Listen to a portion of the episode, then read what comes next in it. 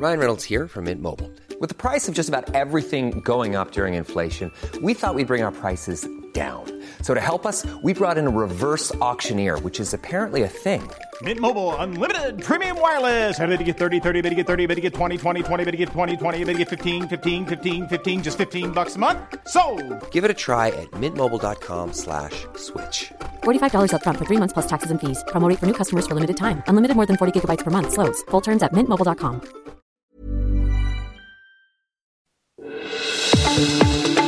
El Heraldo Radio presenta Zona de Noticias con Manuel Zamacona. Zona de Noticias, el epicentro de la información.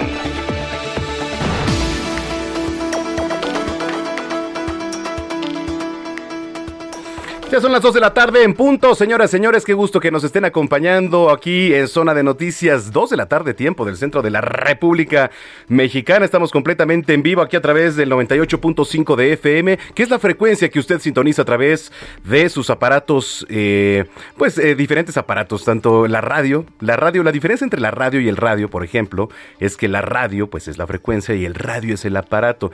Eh, hace poco entraba en debate de que cuántos aparatos hay todavía. Bueno, el aparato que ahorita tenemos y el más común es el uso de nuestros celulares para escuchar la radio, ¿no? Se utiliza ya también mucho el podcast, que aquí tenemos muchos también y usted lo puede descargar, el podcast de El Heraldo de México. Así que qué gusto que nos estén acompañando ya en esta tarde de sábado. Hoy es 21 de mayo del año 2022.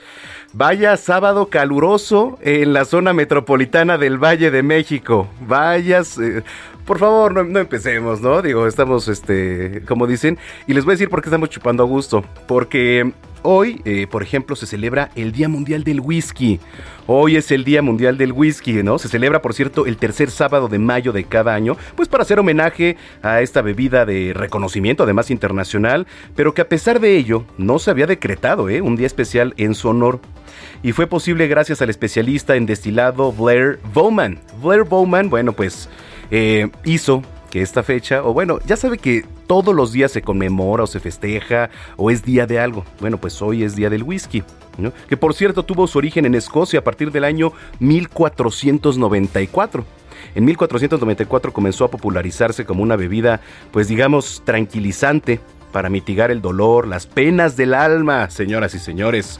Y por lo general era usada por las personas como un antídoto cuando sufrían la pérdida de un ser querido.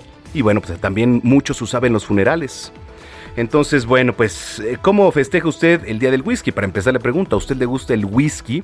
Digo, porque hay diferentes bebidas y lo, y lo, toman de diferentes formas. Se puede tomar en las rocas, ¿no? Que es muy rico esta bebida en las rocas con sabor a, madera, ese sabor amaderado.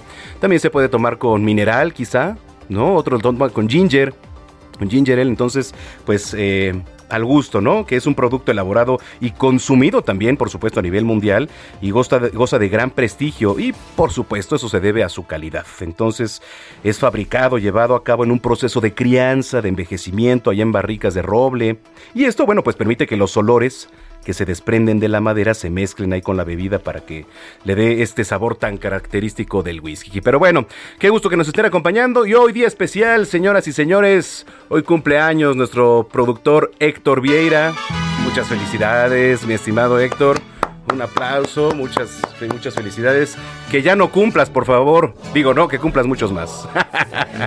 felicidades, mi estimado Héctor. Pásala, pásala, increíble. No, hombre, no, hombre, gracias a ti. Bueno, pues tenemos un gran programa hoy por delante, además de todas las secciones que ya conoce la coyuntura local, nacional, internacional. Chef Paulina Abascal en la sección de Gastrolab. Y hay un tema interesante, le voy a dar la primicia. Al ratito van a venir eh, un par de personas que son taxistas del Aeropuerto Internacional de la Ciudad de México y nos van a adelantar algo importante para que usted tome sus previsiones en la semana. Aquí van a dar la primicia en este espacio, entonces nada más para que vayamos poniendo en contexto, así que usted está en el lugar correcto. Redes sociales, arroba Samacona al aire, pónganse en comunicación, arroba Samacona al aire. Bueno, pues cuando son ya las 2 de la tarde con 4 minutos, les saluda Manuel Zamacona y vamos con lo más importante generado hasta el momento. Le platico que la Comisión Ambiental de la Megalópolis dio a conocer que la fase 1 de la contingencia ambiental va a continuar este sábado en el Valle de México. La jefa de gobierno de la Ciudad de México, Claudia Sheinbaum, arribó a Oaxaca para apoyar al candidato a la gubernatura de dicha entidad, Salomón Jara, donde aseguró está junto al próximo gobernador de Oaxaca. Estoy junto al próximo gobernador de Oaxaca, estamos muy contentos. Salomón es un hombre que ha venido trabajando por la transformación de su estado y estamos aquí para apoyarlo y acompañarlo. Desde Cajeme, allá en Sonora, el presidente Andrés Manuel López Obrador presentó el plan de justicia para el pueblo yaqui, donde aseguró que el gobierno federal apoya a todas las comunidades para vivir en paz.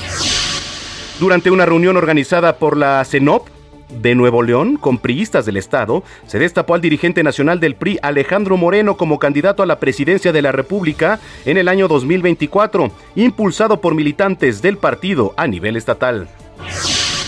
El embajador de Estados Unidos en México, Ken Salazar, anunció un muro en el istmo de Tehuantepec para facilitar el monitoreo y el control migratorio, así como el tráfico de drogas, con lo que va a concretar, bueno, se va a concentrar en 300 kilómetros los esfuerzos de vigilancia en una frontera que supera los 3.000. En temas internacionales, Estados Unidos informó ayer que confía en que la novena cumbre de las Américas, de la cual será anfitrión el mes que viene en Los Ángeles, California, tenga una fuerte participación en medio de amenazas de boicot por parte de mandatarios latinoamericanos.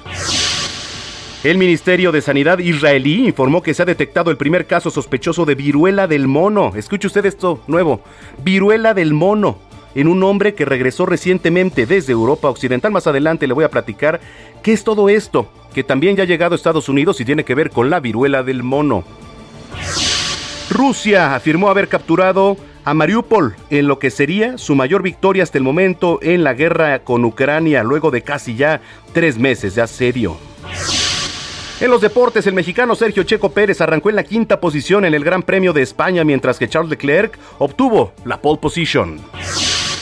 Hoy se enfrenta el Tigres contra el Atlas en punto de las 8 de la noche en el Estadio Universitario allá en Nuevo León. Vamos directamente hasta el Servicio Meteorológico Nacional. En estos momentos nos enlazamos con Alex Ramírez, que nos tiene las condiciones del clima. Bueno, bastante calor por lo menos a esta hora de la tarde. Adelante Alex, te saludo con mucho gusto. Muy buenas tardes, Manuel. Te saludo con gusto. Y bueno, pues sí comentaste que seguirán las temperaturas altas en gran parte de la República Mexicana. Esto es generado por una circulación anticiclónica en niveles medios. Se están pronosticando temperaturas por arriba de los 40 grados centígrados en 17 entidades del país, pudiendo superar los 45 grados centígrados en zonas de Nuevo León, Tamaulipas, San Luis Potosí y Veracruz. Además, Manuel, también te comento que tenemos el paso de la onda tropical número uno, la cual recorrerá el sur y sureste del territorio mexicano y en su recorrido estará generando probabilidad de chubascos y lluvias puntuales fuertes en las regiones mencionadas, además de la península de Yucatán. Y bueno, para la parte noreste del territorio mexicano tenemos una línea seca que estará interaccionando con un canal de baja presión. Estos sistemas generarán lluvias con chubascos, descargas eléctricas y rachas fuertes de viento, además de posible caída de granizo en estados de Coahuila, Nuevo León y Tamaulipas. Y bueno, finalmente te comento que para la Ciudad de México se pronostica un ambiente cálido por la tarde, cielo medio nublado y con probabilidad de lluvias con intervalos de chubascos. En cuanto a la temperatura, la máxima será de 28 a 30 grados centígrados y la mínima para mañana será de 15 a 17 grados centígrados. Esta es la información que tenemos. Que tengan una excelente tarde. Gracias, Alex. Saludos. Hasta luego. Hasta luego, Alex Ramírez, desde el Servicio Meteorológico Nacional. Es momento de ir a las calles de la Ciudad de México con nuestro compañero Mario Miranda, que nos tiene más detalles. ¿Cómo está la vialidad a esta hora, Mario? Adelante. Hola, ¿qué tal, Manuel? Buenas tardes. Pues te informo que la Comisión Ambiental de la Megalópolis ha informado que continúa la contingencia ambiental en el Valle de México, por lo cual este sábado no circulan los vehículos de uso particular con holograma de verificación 2. Los vehículos de uso particular con holograma de verificación 1 los vehículos de uso particular con holograma de verificación 0 y doble 0 engomado amarillo y terminación 5 y 6. Los vehículos de uso particular con matrícula foránea que porten holograma de verificación vehicular y restricción para los, los repartidores, camiones repartidores de gas.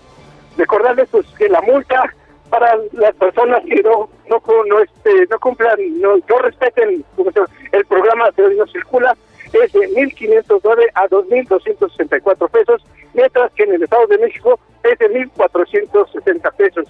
Pues Manuel, al parecer, por, como no hay lluvia, no hay aire, va a continuar la contingencia metal en la Ciudad de México. Y hay que estar muy pendientes porque de repente nos agarran el fin de semana y no sabemos si circulamos, no circulamos, entonces hay que estar muy pendientes de las publicaciones que se den desde la Comisión Ambiental de la Megalópolis, también el gobierno capitalino. Gracias Mario, estamos pendientes. Buenas tardes, Muy buenas tardes.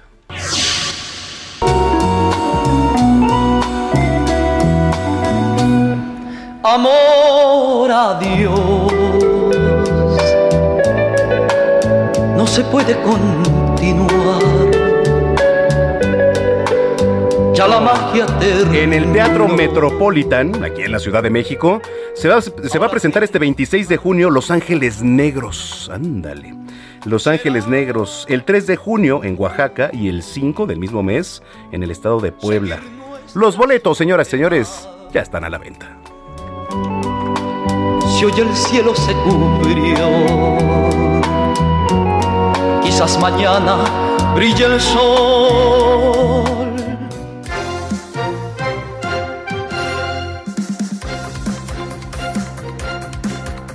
Ya son las 2 de la tarde con 10 minutos en el tiempo del centro del país. Le recuerdo nuestras vías de comunicación, arroba samacona al aire. Le repito, arroba samacona al aire. Y también puede ingresar a www.heraldodemexico.com.mx. Le repito, www.heraldodemexico.com.mx. Ahí hay una sección en donde dice radio. Usted le da clic y nos puede ver completamente en vivo aquí en nuestra cámara web, en esta transmisión que tenemos completamente en vivo desde Insurgente Sur 1271, aquí en Torre Carrachi. Está ubicada las instalaciones de Heraldo Media Group. Y saludos a todos los que nos ven y nos escuchan allá en Estados Unidos, en Beaumont, en Houston, en Chicago, en Atlanta, en Corpus Christi, en Florida. Muchos, muchos saludos también allá en, los diversos canales de televisión y estaciones de radio en donde nos sintonizan a través de nuestro partner que es Now Media Radio y Now Media Televisión. Muchos saludos hasta Estados Unidos.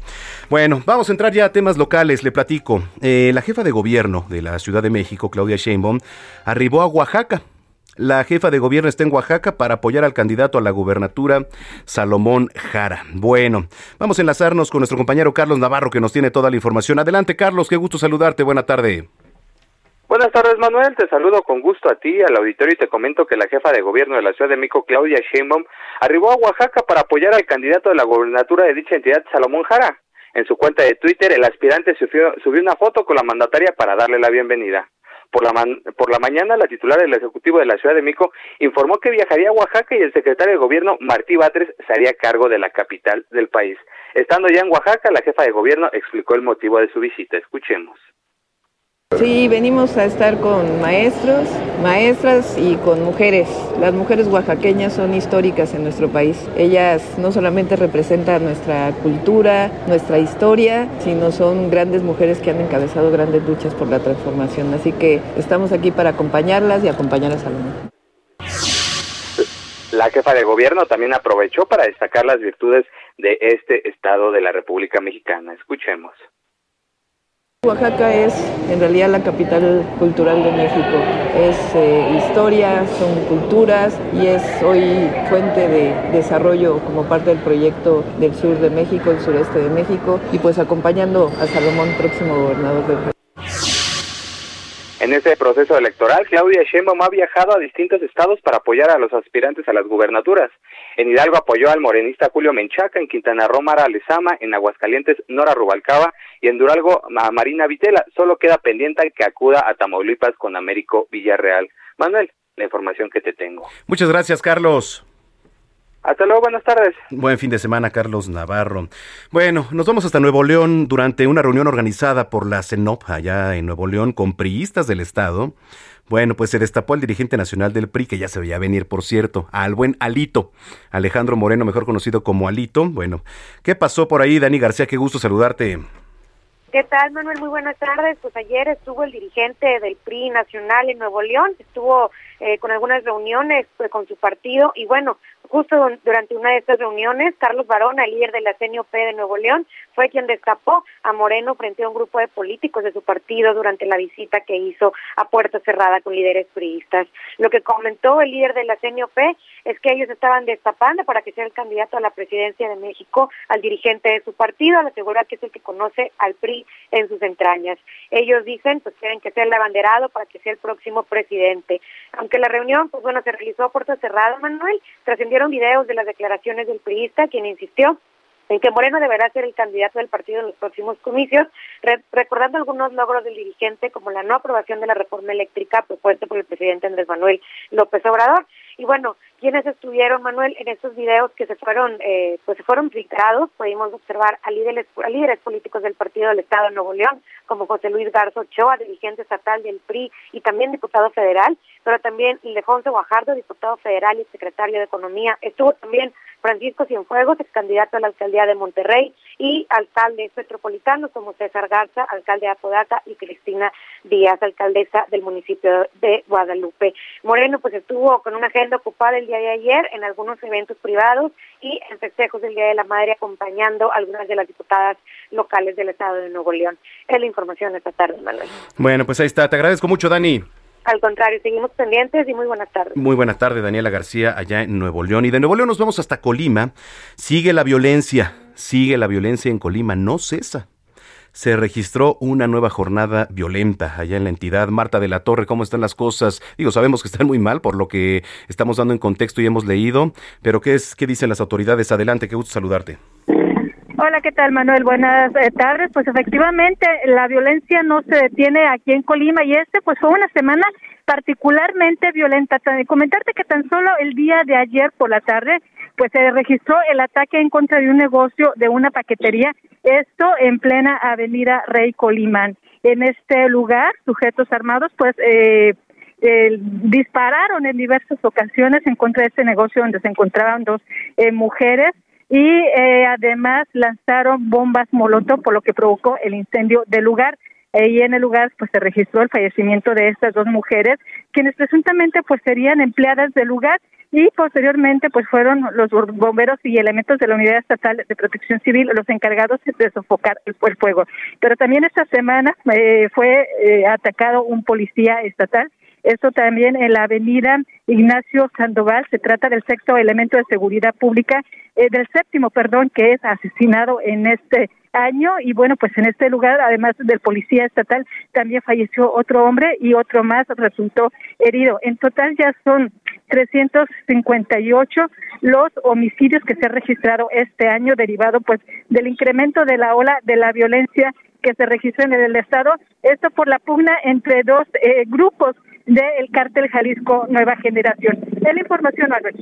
Caray, bueno, pues ojalá, ojalá de verdad por el bien de la ciudadanía. De, de, los colimenses que mejore la situación porque no se ve para dónde y dónde voltees. Bueno, Marta, muchísimas gracias, cuídate mucho. Gracias, buenas tardes. Muy buenas tardes. Y ahora aterrizamos en Puebla. El gobierno de Puebla está pidiendo denunciar los famosos polvorines para evitar accidentes. Ya se lo hemos dicho, ¿eh? la verdad es que sí es un tema, es un tema a debatir el, eh, el tema de la pólvora, todo lo que tenga que ver con pólvora. Claudia Espinosa, adelante, qué gusto saludarte. Así es, te saludo con gusto a ti a todos los amigos del Heraldo Media Group. Pues hay que recordar que pues esta semana ocurrieron dos incidentes el mismo día aquí en la entidad, en dos puntos distintos, en la zona de Tucingo de Valle y en la zona cercana a la capital de Puebla, donde explotaron estos polvorines. El saldo hasta el momento pues ya es de seis personas fallecidas y por lo menos tres heridos en ambos eh, pues incidentes que ocurrieron la semana pasada. Por ello, pues el gobernador Miguel Barbosa señaló que pide a todas las personas denunciar este tipo de lugares para que pues se eviten y, se verifique si cuenta con los permisos de la Secretaría de la Defensa Nacional. También señaló que se hará una vigilancia y un trabajo conjunto con las autoridades municipales, pues consideró que en algunos casos se otorgan ciertos permisos de parte de los ayuntamientos que no deberían existir. Ante ello, pues también comentó que se estarían haciendo algunas propuestas de reforma para intensificar la vigilancia y con ello evitar este tipo de incidentes que al menos en los registrados la semana pasada en Puebla dejaron un saldo de seis personas sin vida. Es la información de lo que ha ocurrido hasta este momento aquí en Puebla. Bueno, pues vamos a estar pendientes. Gracias, Claudia. Muy buena tarde. Muy buena tarde.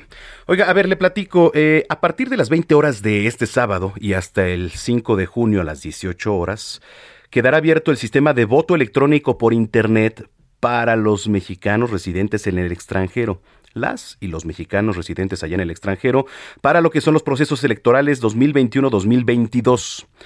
Podrán realizar su sufragio 6.343 connacionales que lograron además su registro en la lista nominal del Instituto Electoral, Instituto Nacional Electoral para las elecciones de gobernador de Aguascalientes, Durango, Oaxaca y Tamaulipas.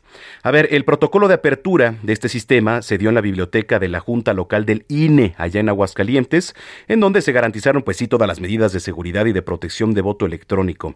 Mire, serán para Aguascalientes 678 electores que, bueno, pues podrán sufragar por su nuevo gobernante. En Durango, 1.389 ciudadanos. En Oaxaca, 2.520. Y en Tamaulipas, 1.756. Así que, bueno, pues ahí lo tienen. Eh, al inicio de este espacio le platicaba que hoy es Día Mundial del Whisky. Yo le preguntaba a través de las redes sociales, ¿usted cómo, pues de alguna manera conmemora o si es que le gusta esta bebida, el whisky? ¿No? Este destilado, que pues, es muy rico en, muchas de sus presentaciones. Pero además de eso, hoy es Día Internacional del Té. O sea, si no le gusta el whisky, también se puede dar un tecito. Eh, el 21 de mayo se celebra el Día Internacional del Té, con el objetivo de favorecer la producción y el consumo del té en el mundo y aumentar la conciencia sobre la importancia, ¿eh? sobre la importancia de estas plantas para acabar con el hambre y la pobreza en el mundo.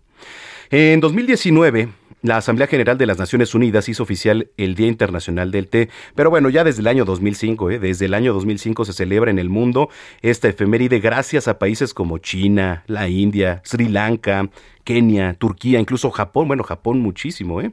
Entre otros grandes productores que han querido cautivar a la humanidad con muchos beneficios que aporta además esta planta.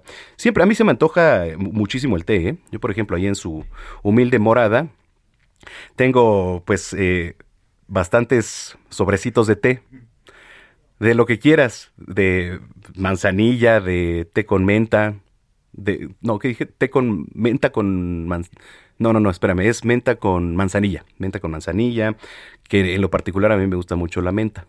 Entonces, bueno, cuenta la leyenda que por ahí de 2737 antes de Cristo, ahí le va, el emperador Shen Nung que tomaba agua hervida por razones de salud, se encontraba por ahí calentando un poco de este líquido debajo de un árbol. Y cuando sopló una fuerte brisa y algunas hojas cayeron ahí en el interior del recipiente con agua, Shen Nung quedó maravillado al ver cómo las, las hijas tenían, este, las hojas, perdón, tenían el líquido, pero lo que más le agradó fue el exquisito sabor y el aroma que le dieron las hojas al agua. Y entonces, pues dicen que de ahí surgió el té. ¿Será cierto? ¿No será cierto? Pues nadie sabe, ¿verdad? A ciencia cierta que si esta historia es, es verdadera, pero lo que sí... sí. Ah, sí. Lo que sí es que todos sabemos que el té es una de las bebidas más sabrosas del mundo. Pues sí, la verdad es que también ahora se toma en muchas presentaciones. Diego, el original pues es calientito, ¿no? Ahí con, con el sobrecito de las hojas, si usted gusta, un poquito de azúcar. Y este, y ya si usted va a muchas de las cafeterías, pues eh, también el té helado se toma muchísimo. En bote también, usted va a cualquier tienda de las de la esquina y se lo venden en bote ya helado. Entonces, usted puede tomar el té como quiera, ¿no? A todas las personas les gusta por lo menos un tipo de té. Allá en Inglaterra es obligatorio, ahí le va. En Inglaterra es obligatorio que a las 3 de la tarde todo se detenga casi casi para degustar una buena taza de té con leche y galletas. ¿Las qué? ¿Me estás albureando? Ah, ok. Eh, las tisanas, ok. Es que ya no se sabe aquí con estos señores, ¿verdad? Pero bueno, oiga, eh, estemos en comunicación. Gracias a los que nos están escribiendo a través de las redes sociales, arroba Samacona al aire. Le repito, arroba Samacona al aire. No le cambie porque ya en unos minutos va a estar por aquí Julio César Bonilla. Julio César Bonilla, bueno, pues usted lo sabe, también lo, ha escuchado por acá, es comisionado ciudadano del Info Ciudad de México, que nos viene a platicar de un tema por demás interesante. Y ojo, tampoco le cambie porque vienen taxistas del Aeropuerto Internacional de la Ciudad de México en la semana. En la semana se esperan movilizaciones y aquí le voy a tener la primicia en este espacio. Mientras tanto vamos a comenzar, ¿no? Con nuestra selección musical. Hoy comenzamos las efemérides musicales con un cumpleaños, nada más y nada menos que de Héctor Vieira. Ah, no, bueno, sí, también.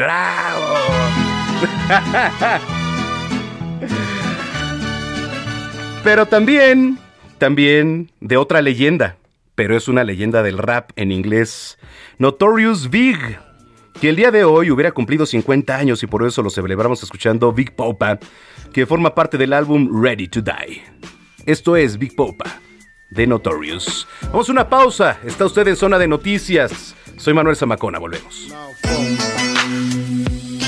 To all the ladies in the place with style and grace, allow me to lace these lyrical douches in your bushes. Uh. Who rock grooves and make moves with all the mommies. The, back, of the club, sipping my wet is where you find me. The back of the club, macking holes, my crew's behind me. Uh. Mad question asking, blunt passing, music lasting. But I just can't quit because one of these homies Biggie got to creep with, sleep with, keep the ep a secret. Why not? Uh. Why blow up my spot? Cause we both got hot. Now check it. I got more Mac than Craig and in the bed. Believe me, sweetie, I got enough to feed the needy. No need to be greedy. I got mad friends with Benzes. See notes by the layers. True fucking players. Jump in the rover and come over. Tell your friends jump in the GF3. I got the chronic by the tree. Vamos a una pausa y regresamos con Manuel Zamacona a Zona de Noticias por Heraldo Radio.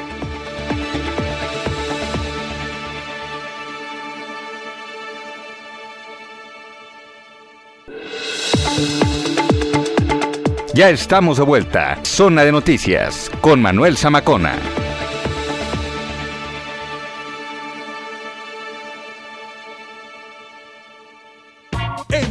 En línea, lo más cool de lo hot está en Soriana. Refrigerador Winnie a 9 pies, 6,999. Y estufa de piso Yem 30 pulgadas, 5,399 pesos. Soriana, la de todos los mexicanos. A mayo 23, consulta modelos participantes, aplican restricciones, válido hiper y super.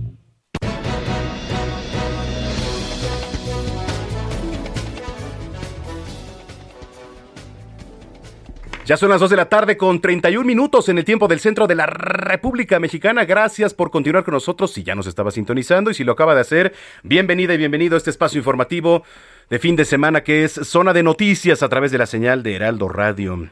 Oiga, bueno, ya que estábamos en, en los temas de las efemérides, en el año 2003, la Asamblea General de las Naciones Unidas decidió celebrar el Día Mundial de la Diversidad Cultural para el Diálogo y el Desarrollo con el objetivo de apoyar la diversidad, el diálogo, la inclusión, la cooperación entre las distintas culturas. A ver, la diversidad cultural puede verse a través de diversas manifestaciones, ¿eh?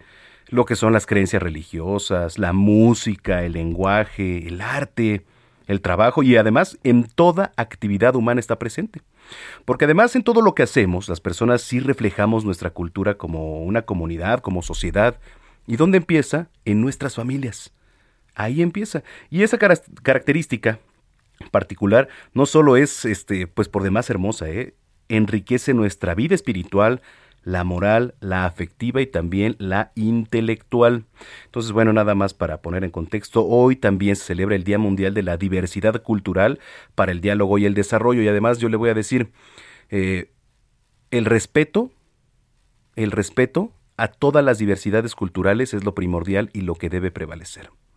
Desafortunadamente, hay creencias eh, por demás religiosas, creencias políticas también, ¿no? Y conflictos sobre todo, que hacen que todo esto de la diversidad cultural, pues merme, ¿no? En muchas de las naciones, sobre todo ahí en Medio Oriente. Sobre todo en Medio Oriente. Pero bueno, pues eh, que viva la diversidad cultural, el diálogo y también el desarrollo humano. Eh, dos de la tarde, 33 minutos. Hay las mejores recomendaciones culturales. Es Meli Moreno. Recomendaciones culturales con Melisa Moreno. Bienvenidos a la Agenda Cultural del Heraldo de México. Yo soy Melisa Moreno y esta es nuestra selección de esta semana. Con la construcción de un diario, la mirada poética y el cromatismo de los recuerdos, Socorro Venegas nos muestra en ceniza roja el proceso oscuro del duelo que recorre el cuerpo y un alma, embestidos por la ausencia, la espera y la búsqueda. Las estrellas observan, la luz está ahí, un mundo enmudecido, de gritos en silencio, retratado con la maestría del ilustrador Gabriel Pacheco. Ceniza Roja de Socorro Venegas es editado por Páginas de Espuma.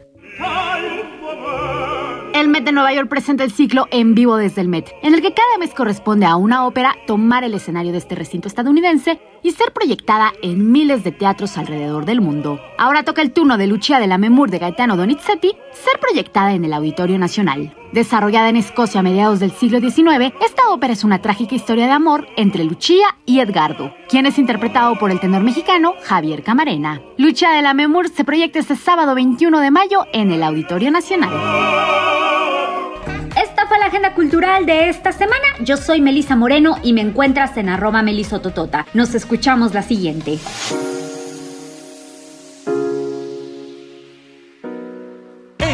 O en línea, lo más cool de lo hot está en Soriana. Pantalla BIOS Smart TV 32 pulgadas, 3,990. Y el G 4K 50 pulgadas, 8,990. Y además 30% de descuento en todos los accesorios eléctricos para el cabello. Soriana, la de todos los mexicanos. A mayo 23, aplican restricciones, válido hiper y super. Evolución H, con Mariano Riva Palacio.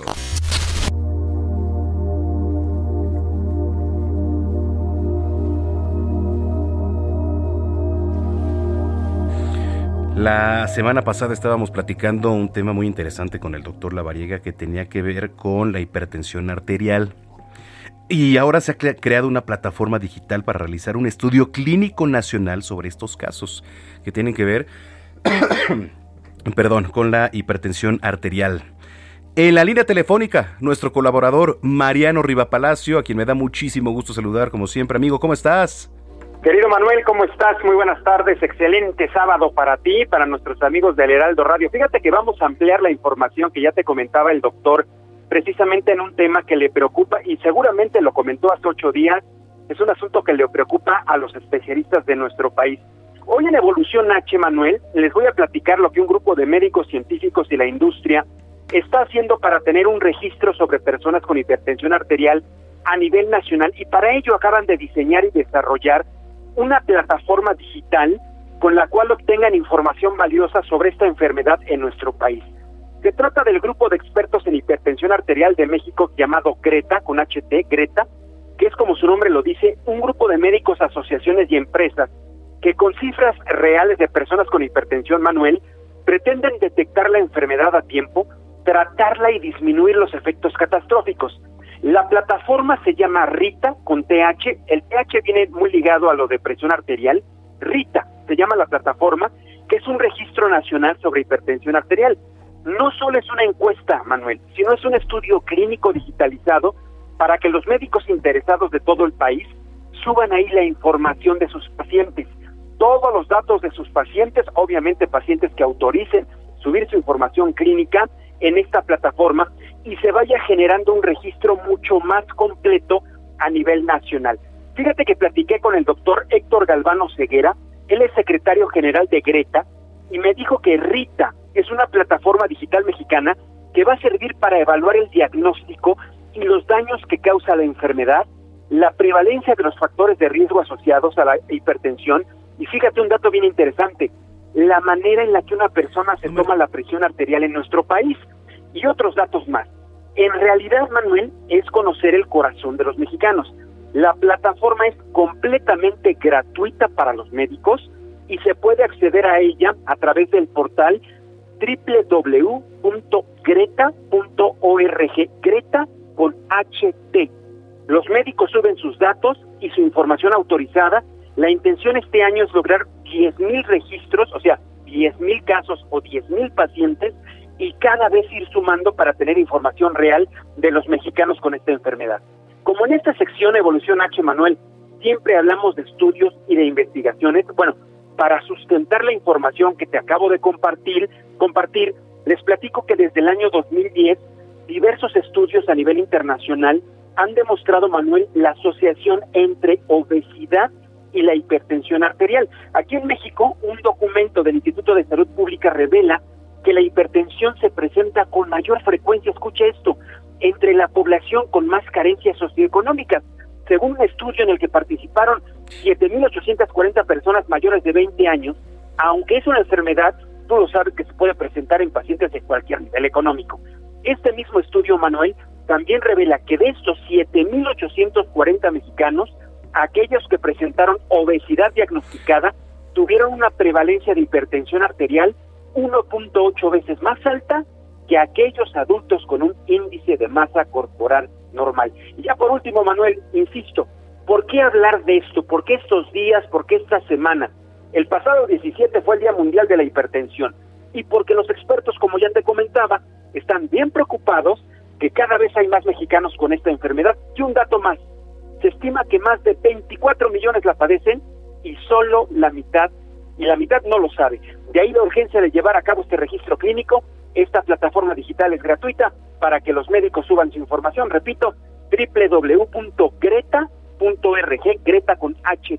Ahí la invitación a que todos los médicos que vean casos de hipertensión en el país suban su información y formen parte de este registro, Manuel. Urge, urge hacerlo, es un encargo de todos los eh, médicos especialistas que México tenga información real para poder trabajar con políticas públicas y poder atacar de lleno este padecimiento, Manuel. Es la segunda causa de muerte en México y es un problema de salud pública, al igual que la diabetes. Sí, porque se va creando entonces una comunidad en donde pues eh, la prevalencia que va quedando pues es la certificación y la garantía de, de, ver ahí todo lo este lo que tiene que ver con hipertensión. Ahora, las recomendaciones también, ¿no? El hacer ejercicio, una alimentación sana, en la medida de lo posible y lo más constante que se pueda también va a evitar todo este tipo de cuestiones, ¿no?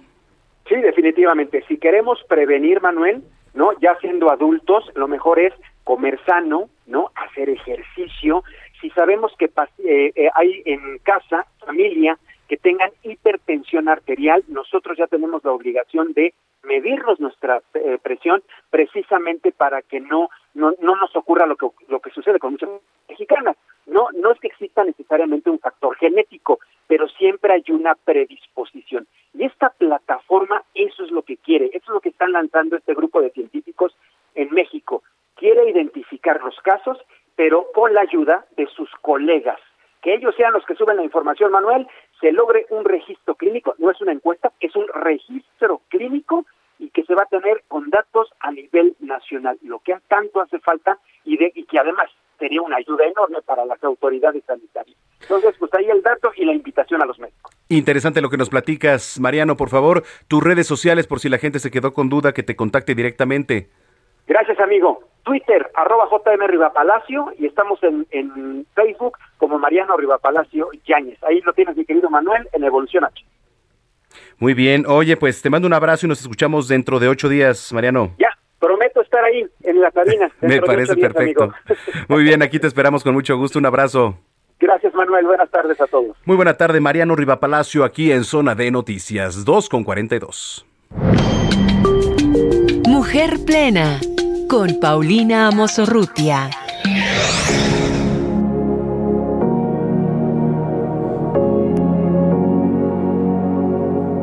Estaba viendo tus historias, Paulina Amosorrutia, y me llené de envidia, pero es de esa envidia de la Oh, buena. Comper, porque estoy en Guadalajara y estoy comiendo como puerco, literal, vale la pena. Mira, dicen que aquí por el calor se suda la grasa y las calorías no cuentan, entonces pues yo sigo bueno. las tradiciones del lugar. Oye, sí, me un día vamos a ir y vamos a atragantarnos allá hasta de lo que no tenemos que, pero sí, una delicia, una tortita ahogada, este, no, bueno, Exacto, una carne en su jugo, una birria, una, unos raspaditos y ahí le seguimos. pa- me parece perfecto. Oye, este, pues desde Tierras Tapatías, desde la Perla y Bella Perla Tapatía, ¿qué nos traes hoy, Pau? Fíjate que yo te voy a decir, ya sé que odian esta palabra, pero de provincia, vamos a desde la provincia mexicana, vamos a hablar de un tema que es roles de género. Es un tema que es una construcción social, es biológico. La verdad es que tenemos que hablar de este tema y te voy a decir por qué. Porque las nuevas generaciones ya no quieren hacer familia, porque han visto roles tan marcados en sus antecesores, en la mamá, en el papá, que hoy no se sienten representados. Entonces, tendríamos que ver qué le toca al hombre y qué le toca a la mujer dentro y fuera de casa. Ok, ¿Qué a, ok, a ver, eh, otra vez porque lo, lo último que, que, este, que me pusiste en contexto como que no lo alcanzamos a escuchar. Otra vez, nada más repíteme lo último. Claro, no, lo que te decía es los roles de género, ¿qué le toca a la mujer y al hombre dentro y fuera de casa? ¿Es una construcción cultural o realmente es un tema de biología? Claro. Ok, híjole, eh, está difícil de, de, decidir, ¿no? Porque, por ejemplo, ahora fíjate, y, se me vino a la mente una palabra que es ama de casa, amo de casa, ¿no? Por poner el contexto. Sí, no, y, y, además uno ve ahorita que seas de redes sociales, eh, algunos posts, imágenes, como hay cosas que se esperan de una mujer, pero que se le agradecen a un hombre. Es decir, un hombre va a, comer, a comprar comida rápida para sus hijos y dicen, ¡ay, qué lindo! Una mujer lo hace y es, ¡ay, qué fodonga! ¿No? es decir, nos hemos acostumbrado a ver las cosas de diferente manera y por lo menos desde Unión Mujer, la asociación en la que presido, decimos que eh, el limpiar una casa, el saber cocinar, no es un rol de género, es una característica de un ser humano autónomo que puede valerse por sí mismo. Y eso es lo primero que tendríamos que educar a nuestros hijos, ¿no?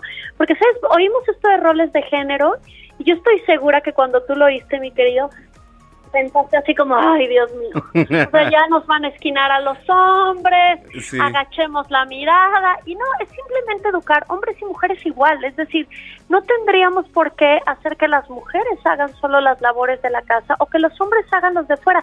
Y es que una familia en donde todos participan siempre se vuelve mejor y un equipo más rápido, más eficiente, más claro. Ahora, eso por un lado. Pero por otro, no podemos negar que el hombre y mujer tiene características biológicas, neuronales y hormonales que los diferencia. Es decir, este cliché de somos iguales, pues la verdad es que no es cierto. A mí me llama, la, yo soy madre de cuatro hijos y me llama la atención cuando hay amigas de, pues que él se levante y que me ayude. Ay, pero por Dios, si lo estás lactando, ¿en qué te va a ayudar en la noche? ¿No? O sea, pues claro. Entonces sí, que te ayuden otras cosas y más allá de que te ayude, que nos hagamos complementarios y corresponsables. Ahora, por ejemplo, biológicamente la mujer puede notar microgesticulaciones de la cara que el hombre no nota. Por eso la mujer pasa el hijo y dice, ¿qué tienes? Y el hombre ni se entera. Es decir, yo te diría que hay diferencias biológicas y neuronales que nos hacen más buenos eh, para unas cosas que para otras. Y eso podría ser como un instinto, como un instinto. Absolutamente, absolutamente. El hombre tiene mucho más testosterona y esto lo vuelve en ocasiones más violento, más fuerte y eso no es malo. A ver, es malo que sea violento, pero no es malo que sea protector. Es bueno que pensemos que todo esto neuronal, hormonal, pues viene, viene de millones de años. El, el hombre tenía que proteger a su tribu. Entonces, en vez de negar estas características, tendríamos que usarlas para hacer buenos equipos, pero buenos equipos en donde todos tienen los mismos derechos y todos tienen las mismas obligaciones, porque luego viene el burnout de las mujeres que trabajan en casa y que trabajan fuera de casa y que los hombres, insisto, no es que no ayuden, es que no toman su papel en equipo a mí me da risa porque cada que me dicen mis hijos, ¿en qué te ayudo? Y me dicen, no, no, perdón, perdón, no, ¿en qué te ayudo? ¿Qué me toca hacer? pues ah, es que sí, ¿no? Digo, la verdad, pobres niños porque pues, conviven con su madre feminista y no les queda más. Pero es... Correcto. no has visto estas casas que, que, un, que alguien lava nomás su plato? Sí, sí, no, uy, sí. ¿Cuántas? ¿Cuántas, señora? Si usted está haciendo ahorita de comer y cree que sus podongos hijos hacen bien lavando su plato, es que usted no cocinó nomás para usted, cocinó para todos, entonces a todos nos toca. O sea, los roles de género, en resumidas cuentas, es utilicemos lo que es biológicamente a nuestro favor para hacer equipo con el otro, pero entendamos que somos iguales en dignidad y tendríamos que apoyarnos dentro y fuera de casa. ¿No? Correcto. Oye, qué interesante lo que nos platicas como siempre, Pau. Tus redes sociales, por favor, para que la gente te siga y vea las delicias que estás degustando en este momento. Paulina Mosurrutia en Instagram y Facebook y Paula Mosurrutia en Twitter. Y ¿saben qué? Por favor escríbanos y díganos qué creen que solo deben de hacer las mujeres y solo deben hacer los hombres, porque esto se vuelve un buen debate. Yo digo que salvo parir y lactar, todo lo demás lo podemos hacer en conjunto. Me parece muy bien, me parece una buena postura y, un buen tema a debatir. Entonces ahí escríbanos, Paulina Mosurruti en redes sociales. Oye, este, pues eh, sigue degustando, te mando un abrazo enorme. Y te llevo este, algo si te portas bien, a todo el equipo. El siguiente sábado sí estaría ahí y les voy a llevar un detallito, unos borrachitos. Llevaría una torta ahogada, pero se va a echar a perder, pero borrachitos seguro llegan. Pero aquí, mira, los este, homónimos aquí de la producción no los puedes traer. Muchas gracias. Un abrazo a todos y gracias por escucharnos. Gracias, Paulina Mosurrutia, aquí en Zona de Noticias. Dos de la tarde ya con 48 minutos.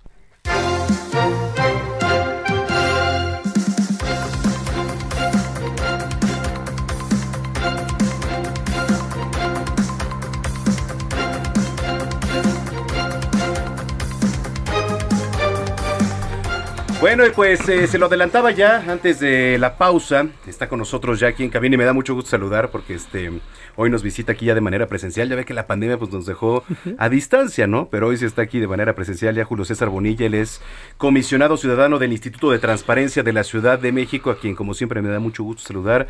Julio César, Bienvenido. Manuel, muchísimas gracias y un abrazo fuerte a toda tu audiencia. Qué gusto coincidir físicamente, finalmente. Sí, porque pues, la verdad es lo que decíamos, ¿no? Sí, nos enlazamos a distancia. Y qué importante fue la transparencia también durante la pandemia, ¿eh? Sin duda un factor determinante que ayudó a abrir eh, canales de comunicación muy fuertes entre el gobierno y la sociedad. Y también la protección de datos, ¿eh? Totalmente. Oye, a ver, eh, nos traes un tema interesantísimo que tiene que ver con datos biométricos y lo que es los riesgos a la privacidad ahora tan expuestos pues a través de un simple aparato o un simple clic. Los canales digitales del siglo XXI, querido Manuel, nos están exponiendo cada vez más como sociedades y como individuos. Vivimos en una era en la de que millones de personas, segundo a segundo, interactuamos a través de la red digital y en plataformas digitales prácticamente sin medida. Y también con el aparato estatal. Lo cierto es de que estamos altamente expuestos en cuanto a nuestros datos personales. Y hoy el tema que nos convoca y que amablemente me invitaste a tratar es el de los datos biométricos, porque es un sector dentro de los datos personales eh, designados o denominados como sensibles y son los que se refieren a la esfera más íntima de la persona o de tu autodeterminación informativa y ahí radica la relevancia de discutir estos temas en pleno siglo XXI. Sí, a ver, ¿y por dónde empezar? ¿Cómo empezar a cuidarnos? ¿Cómo empezar a, hacer todo esto, no? Pues mira, em, empecemos diciendo qué son los datos biométricos, ¿no? Los datos biométricos son todos aquellos que reflejan justamente la biometría de las personas. Es decir, las propiedades físicas, fisiológicas, de comportamiento, de rasgos de la personalidad, atribuibles a una persona y que son medibles. Estos son universales, únicos, permanentes y justamente medibles en función de una lógica de trato automatizado o no. ¿Y a qué me refiero? Para que la gente que nos está escuchando sepa, la huella dactilar el reconocimiento facial, el iris, eh, la geometría de la mano, el reconocimiento de la retina y el reconocimiento vascular. Naturalmente muchos de estos rasgos característicos de la persona, que son datos personales, eh, se necesitan para interactuar con el propio aparato estatal en diversas latitudes, salud, educación, cultura, en fin, pero en la red digital, querido Manuel, se ha convertido en un auténtico reto. ¿Cuál es la finalidad de que grandes empresas transnacionales administren y utilicen todos estos elementos que dan cuenta de nuestro comportamiento, de nuestros atributos de la personalidad y además del comportamiento no necesariamente eh, personal, sino hasta psicológico, ¿eh? Perdón, está muy interesante porque ahora además en, en los edificios ya modernos y no tan modernos, desde ahí comenzamos ya por poner una huella dactilar para subir al departamento, en el propio celular, pues lo desbloqueas ya con el iris, ¿no? con el rostro facial. ¿Y qué pasa? ¿Qué tan expuestos estamos con todo esto? Pues mira, eh, lo hemos platicado más de una vez, querido Manuel. Nuestra interacción con la red social o con el mundo digital pareciera ser gratis. Nada más falso que eso.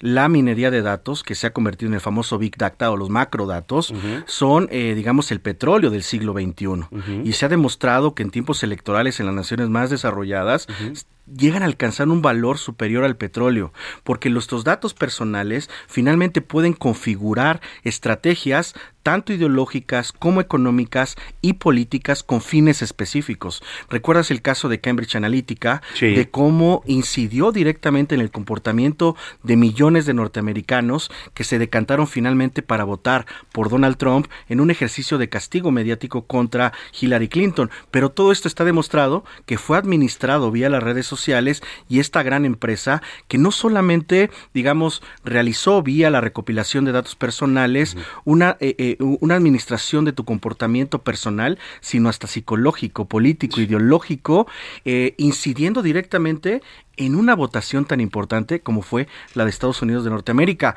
Otros casos como el caso del Brexit en el Reino Unido o el voto al no en Colombia, tú pensarías cómo los colombianos votaron por el no a una paz tan necesaria por largo tiempo, ¿no? Pero de eso se trata. ¿Cuál es el fin que tienen las empresas al momento de administrar nuestros datos personales, particularmente estos? ¿Y dónde se quedan? Exactamente. Todos esos datos, ¿no? ¿Dónde se quedan? Hoy tú y yo lo acabas de decir, este aparato que es el teléfono celular, ya nada, nada más erróneo que eso, porque es una máquina que te conecta con el mundo, te pide reconocimiento de huella, que para ser más identificable te pide el reconocimiento de tu rostro, tu voz, etcétera. Al final de cuentas, lo están administrando empresas transnacionales que no tienes claro cuál es el fin y su administración final.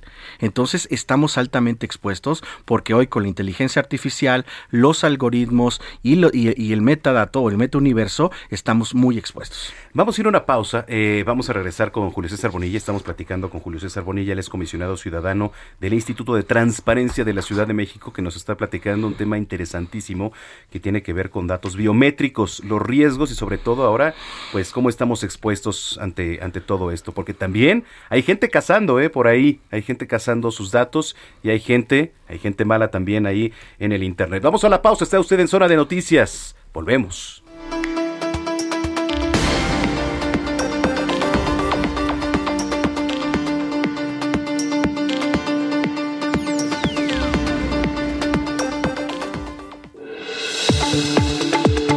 Vamos a una pausa y regresamos con Manuel Zamacona a Zona de Noticias por Heraldo Radio.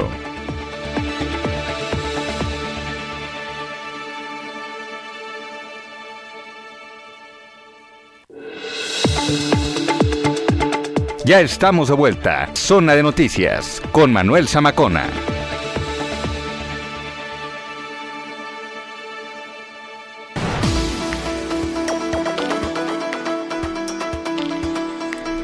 Las 3 de la tarde en punto, las 3 en punto en el tiempo del centro de la República Mexicana. Gracias por continuar con nosotros si ya estaba en sintonía y si lo acaba de hacer, bienvenida y bienvenido a este espacio de noticias. El mejor de fin de semana, la mejor revista. Usted está en el lugar correcto que es Zona de Noticias a través de la señal de Heraldo Radio, el 98.5 de FM en el Valle de México y a través de las diferentes frecuencias locales a lo largo y ancho de la República Mexicana. Estamos a nivel nacional y antes de la pausa estábamos platicando y, y le damos la bienvenida nuevamente aquí a Julio César Bonilla. Hey, I'm Ryan Reynolds. Recently, I asked Mint Mobile's legal team if big wireless companies are allowed to raise prices due to inflation. They said yes. And then when I asked if raising prices technically violates those onerous two year contracts, they said, What the f are you talking about, you insane Hollywood ass? So to recap, we're cutting the price of Mint Unlimited from $30 a month to just $15 a month. Give it a try at mintmobile.com slash switch. $45 upfront for three months plus taxes and fees. Promo rate for new customers for limited time. Unlimited more than 40 gigabytes per month. Slows. Full terms at mintmobile.com. comisionado ciudadano del Instituto de Transparencia de la Ciudad de México, Julio César, estábamos platicando de los datos biométricos. Así es. ¿No? Para empezar a hacer una conclusión, eh, ¿qué riesgos hay y sobre todo medidas preventivas? ¿Qué recomendaciones hay? Sí, a ver, los riesgos son altísimos a la privacidad, a la autodeterminación informativa y a la propia dignidad de las personas. Cuando la vulneración de estos datos biométricos se actualizan, se actualiza también una afectación directa a tu esfera más íntima como individuo, como persona. Uno de los hechos más comunes de manera muy desafortunada y que seguramente conoces bien es el robo o suplantación de identidad. eh, de acuerdo con el Banco de México, nuestro país está en el octavo lugar mundial sobre esta materia y la mayoría de los casos se dan por pérdida de documentos o una altísima exposición de estos datos de los que hemos hablado. Y según datos de la Conducep, más de 40.928 robos de identidad cibernética y tradicional ocurrieron entre 2020 y 2021. Se logró extender hasta 2 millones muy recientemente. Eso significa que estamos vulnerando, estamos muy posiblemente expuestos a vulnerar nuestros datos personales vía el robo de identidad. A ver, algunas medidas de prevención. Es importante decirle a la gente que nos está observando, minimizar el uso y recopilación de datos biométricos. Es decir, el responsable del tratamiento, sea público o privado, es decir, tú me acabas de decir, para entrar a un edificio inteligente, para registrar algún acceso a un estacionamiento, etcétera, etcétera. A ver, te tiene que decir para qué va a utilizar la información y hasta dónde va a administrarla. Conocer y estar atentos de los avisos de privacidad, querido Manuel, que son fundamentales. Además, el periodo de conservación de dicha información. Tú lo dijiste muy bien hace un rato. Cuánto tiempo se van a administrar nuestros datos biométricos frente a las empresas o frente al aparato estatal. Cabe destacar que de acuerdo con nuestras leyes está prohibido realizar bases de datos solo para recabar información personal sensible. Aquí la privacidad, la autodeterminación informativa, el concepto de, dignidad de las personas está altamente expuesta. Bueno, recordemos el caso del PANAU 2021, mm. en donde justamente el objetivo de reformar estas leyes era inhibir en su totalidad, digamos, principales delitos, ¿no? Como eh, aquejan a la sociedad en materia de secuestro, de extorsiones, etcétera. Lo cierto es que también se identificó una posible afectación a la esfera más íntima que son los datos biométricos del usuario porque se estaban recompilando en tiempo real el número de la línea telefónica móvil, fecha y hora de activación, nombre completo del usuario, nacionalidad, número de identificación oficial. Entonces estábamos con un arma de doble filo, ¿no? Finalmente estábamos inhibiendo una conducta ilícita, pero estábamos exponiendo altamente nuestros datos biométricos. Y eso es lo que ha sucedido en otras latitudes y es la pregunta que en foros académicos académicos, institucionales, incluso sociales, nos preguntamos, ¿a qué le vamos a apostar como sociedad en el siglo XXI? ¿A la libertad o a la seguridad? Qué interesante lo que nos estás platicando. Oye, eh, redes sociales, ¿en dónde te podemos encontrar, Julio César, para toda la gente que nos está escuchando? Son temas interesantes y de los cuales también le vamos a seguir dando este pues un seguimiento también aquí y, a través de ustedes del Info Ciudad de México. Somos una autoridad garante de dos grandes derechos, acceso a la información pública y protección de datos personales. Le diría a tu audiencia, acérquense, está, somos garantes de estos derechos. Arroba Julio C. Bonilla G en Twitter, Julio C. Bonilla G en Facebook y en en Instagram Julio C. Bonilla G y estoy ahí a sus órdenes para interactuar con mayor intensidad y tratar de estos temas que son un fenómeno y una necesidad creciente en el siglo XXI, querido Manuel. Sin duda. Oye, qué gusto tenerte por acá. Este, que no sea la última vez, por favor. No, hombre, este, yo estoy más que encantado y además que felicitarte por exponer temas umbrales del siglo XXI. No, hombre, muchísimas gracias. Buen fin de semana, Julio. Muchísimas gracias y un abrazo fuerte a todas y todos. Es Julio César Bonilla, eh, comisionado, ciudadano comisionado del Instituto de Transparencia de la Ciudad de México. Tres de la tarde con tres minutos. GastroLab. Historia, recetas, materia prima y un sinfín de cosas que a todos nos interesan.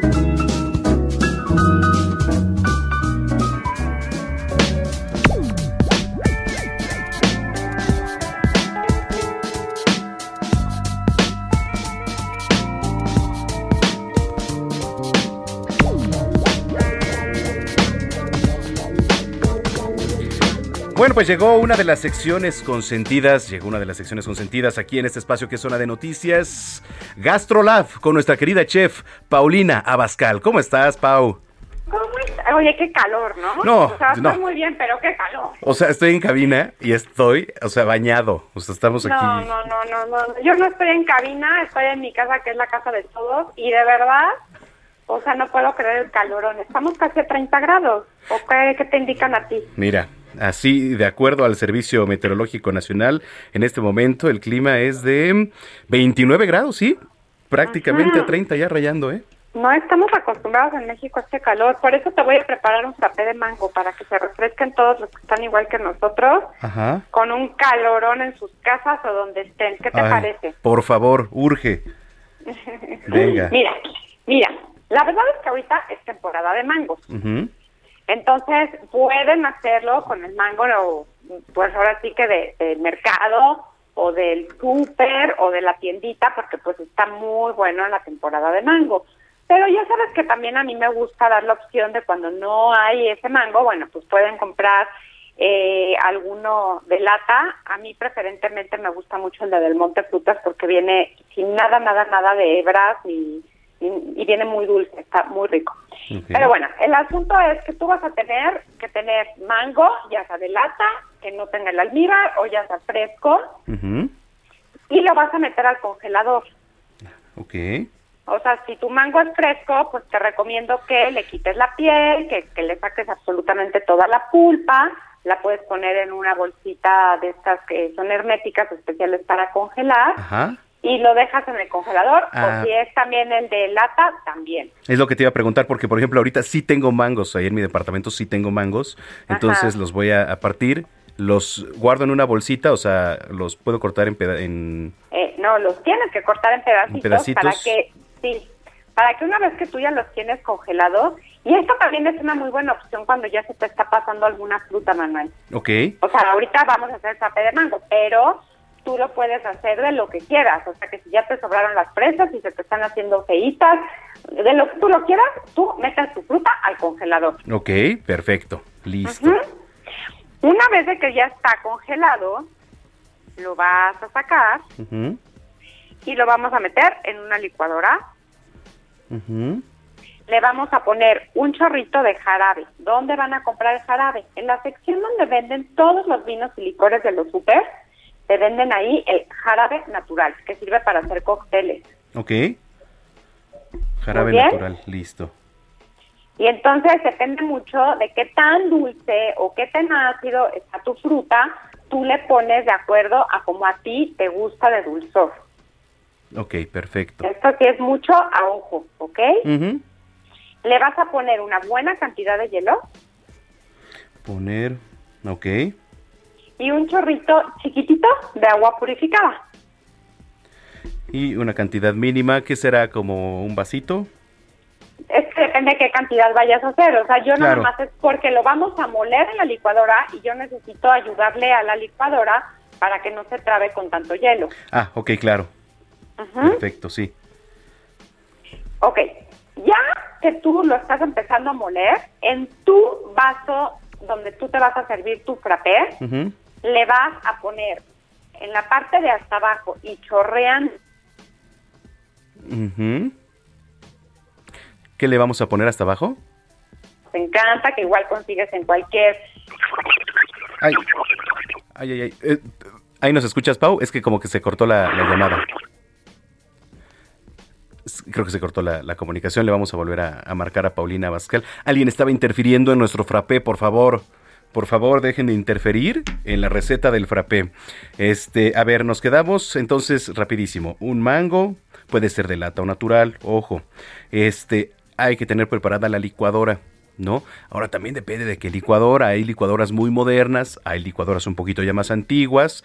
Eh, no la sature. Digo, eso es una recomendación porque es normal. Si usted la satura con mucho hielo, pues le va a costar más trabajo a las navajas. Ahí está, ahora sí. Alguien estaba interfiriendo en nuestra receta, querida Pau. A ver. Híjole, alguien se le antojó muchísimo O sea, y ¿qué la les interfirió. pasa? Este, bueno, ¿en qué te quedaste? a ver, nos quedamos en, en el vaso. ¿Qué tenemos que poner en el vaso? Ah, muy bien.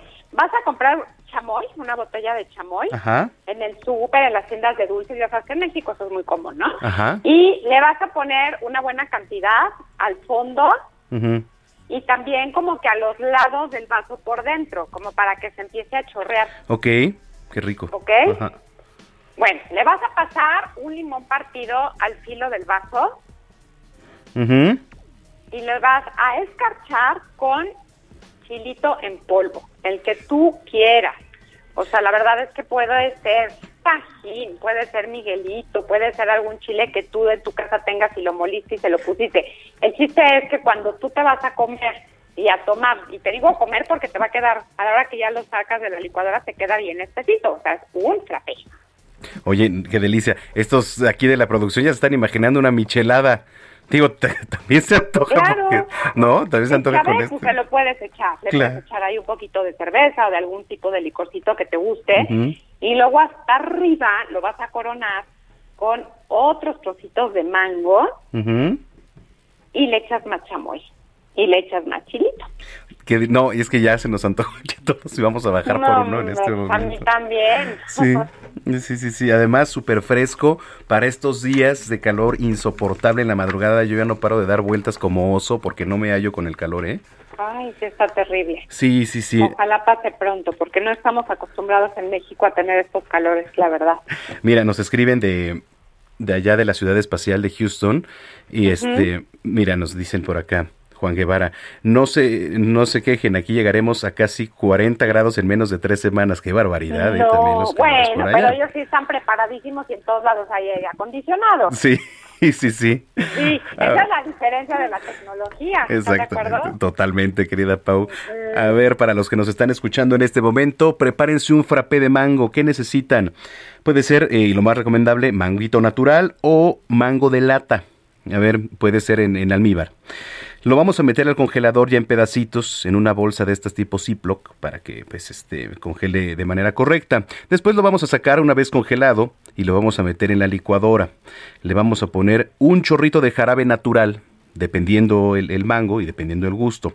Le vamos a poner hielos en buena cantidad y dependiendo el pues la cantidad que vayan a hacer una pequeña porción de agua purificada, ¿no? Entonces en el vaso en donde vayan a poner el frappé vamos a comenzar a poner chamoy en la base, también a los costados, en el fondo, a los lados, vamos a empezar a, digamos, embarrar este chamoy. En el filo del vaso vamos a pasar un limón y lo vamos a escarchar con el chilito que usted más le guste, ¿vale? Y entonces sirve usted el frappé y lo coronamos con otros trocitos de mango y chilito hasta arriba. No, ya, ya estuvo, se armó, Pau. No, no, no, no, y te faltó decir que si alguien le quiere poner el piquete, Ah, sí. sale.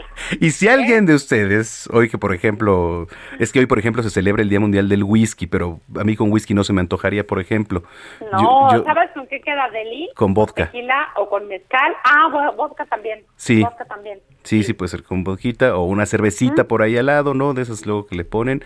Entonces, pues, dense con este calor y este, y qué rico, qué rico, Pau. Este, Ay, qué bueno que se les antojó. Ahora háganlo, ¿eh? claro que sí. Oye, y estas y más recetas en tus redes sociales, por favor, ¿dónde te vemos y te Sí, seguimos? Oye, primero quiero decirte que ya estrenamos mi programa de al estilo de Paulina Bascal. Ah. Acuérdense que el lunes, miércoles y viernes a las 11 de la mañana de la mañana por el Heraldo Televisión me van a poder estar viendo, Manuel, y estamos de manteles largos y emocionados, la verdad. Oye, a ver, eh, ¿dónde va a pasar? ¿Con qué se come? ¿Y a qué hora, por favor? 11 de la mañana en el Heraldo Televisión, ya lo sabes. 11 de la Y, mañana. Sí, lunes, miércoles y viernes en el Heraldo Televisión. Me ayudaría mucho que alguien ahí de tu cabina nos diga cuáles son los otros canales, porque salimos en Easy, salimos en otros canales. de- Claro, estamos en el Ajá. 151 de Easy, 161 de Sky. Este, no se lo pierda, la verdad. Ahorita le vamos eh, a través de las redes sociales a informar en dónde más, a través de las diferentes este, cadenas, usted puede encontrar Heraldo Televisión para que no se pierda al estilo de Paulina Abascal. Ya lo había visto, oye, y por ahí este con, con algunos personajes, ¿no? Ay, sí, nos hemos divertido muchísimo. Es un programa que tiene un poquito de cocina, Ajá. pero también tiene muchísimo de contenido para todo. O sea, que si la tiroides, que si el sol en los bebés, que como de nutrición, que ya sabes, o sea, tiene muchísima información que la gente le va a encantar, adicional de que yo cocino y de que tratamos de que siempre venga una celebridad. Ya tuvimos a Dana Paola, ya tuvimos a Paco de Miguel. La verdad es que le hemos pasado Sí, vi, vi las historias de Paco de Miguel ahí contigo, qué barbaridad, qué divertido es, ¿eh? O sea, Ay, sí, es un tipazazazo, de Sí. verdad que me la pasé increíble en este programa. Oye, y bueno, ajá. también los viernes, en, los miércoles y viernes en GastroLab, en toda la plataforma del Heraldo Media Group. Y bueno, mis redes sociales, ¿te las digo o no te las digo? por favor. Ah, bueno, me van a buscar siempre como Paulina Abascal, justamente la verificada. Que en Twitter, que Instagram, TikTok, Facebook, siempre la van a encontrar con la palomita azul, que significa que es mi cuenta original para que no acepte invitaciones. No acepten imitaciones, querida Pau. Oye, te mandamos un gran abrazo y vamos a echarnos un frapecito. Me parece perfecto. Que todos tengan un espectacular fin de semana y nos escuchamos a la próxima. Gracias, muchas felicidades y, y estamos en comunicación, Pau. Un abrazo. Un abrazo, Manuel. Bye. Bye, es Paulina Abascal aquí en Zona de Noticias cuando son ya las 3 de la tarde con 15 minutos. Botiquín Heraldo, con el doctor Manuel Lavariega.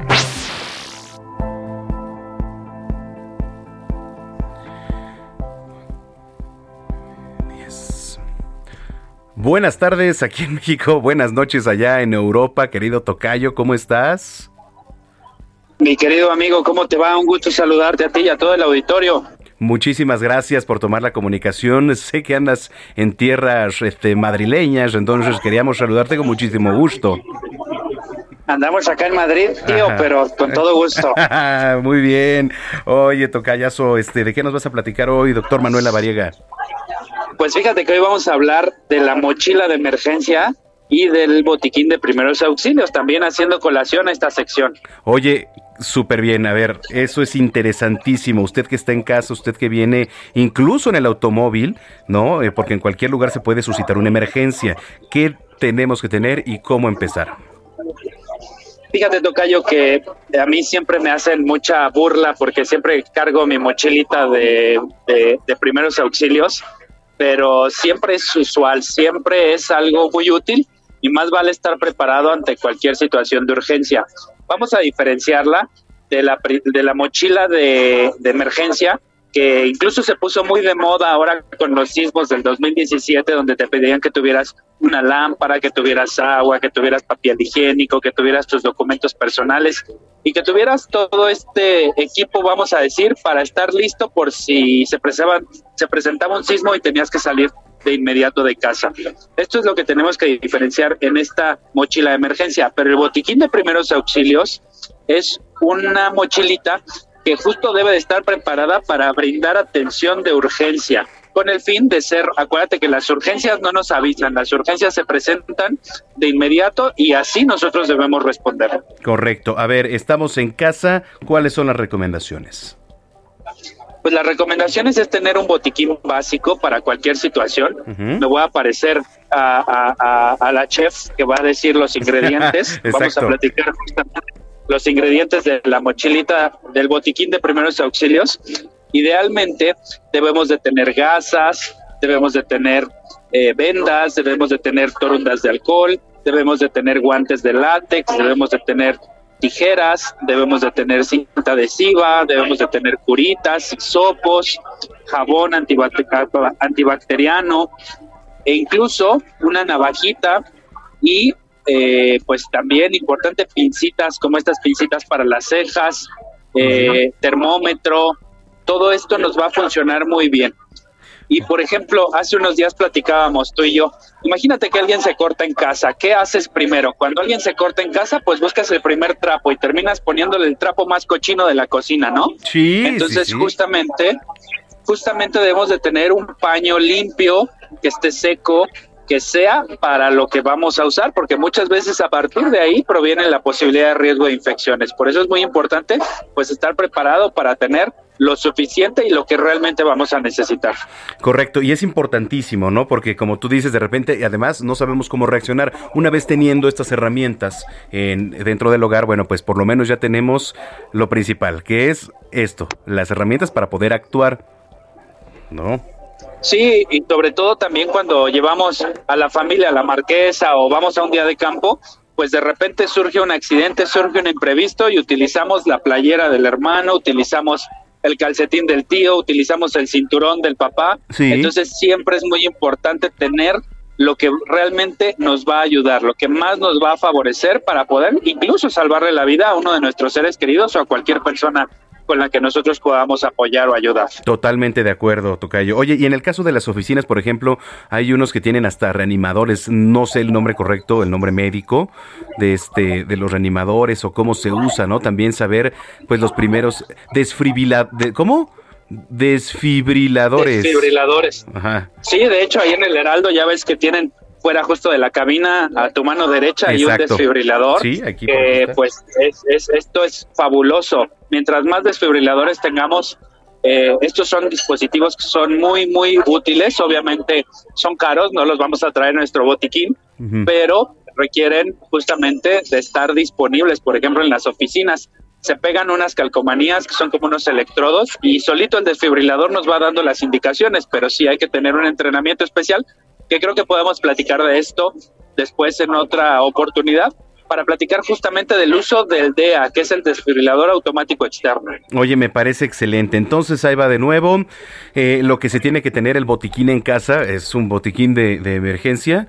Es gasas, venda, eh, alcohol. Gasas, vendas, torundas, alcohol, una solución eh, limpia, como por ejemplo un botecito de agua para poder irrigar una herida, cinta adhesiva, hisopos, curitas, jabón, eh, unas tijeritas, una navaja, unas pincitas, eh, un termómetro. Básicamente eso es lo que vamos a utilizar.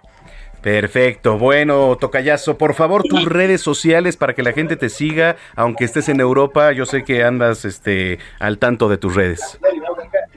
Y algo rapidísimo, Tocayo, los medicamentos nunca automedicarse, pero sí vale la pena, por ejemplo, poder tener un analgésico, poder tener un antiinflamatorio, poder tener una cremita para las quemaduras, para las picaduras de insecto.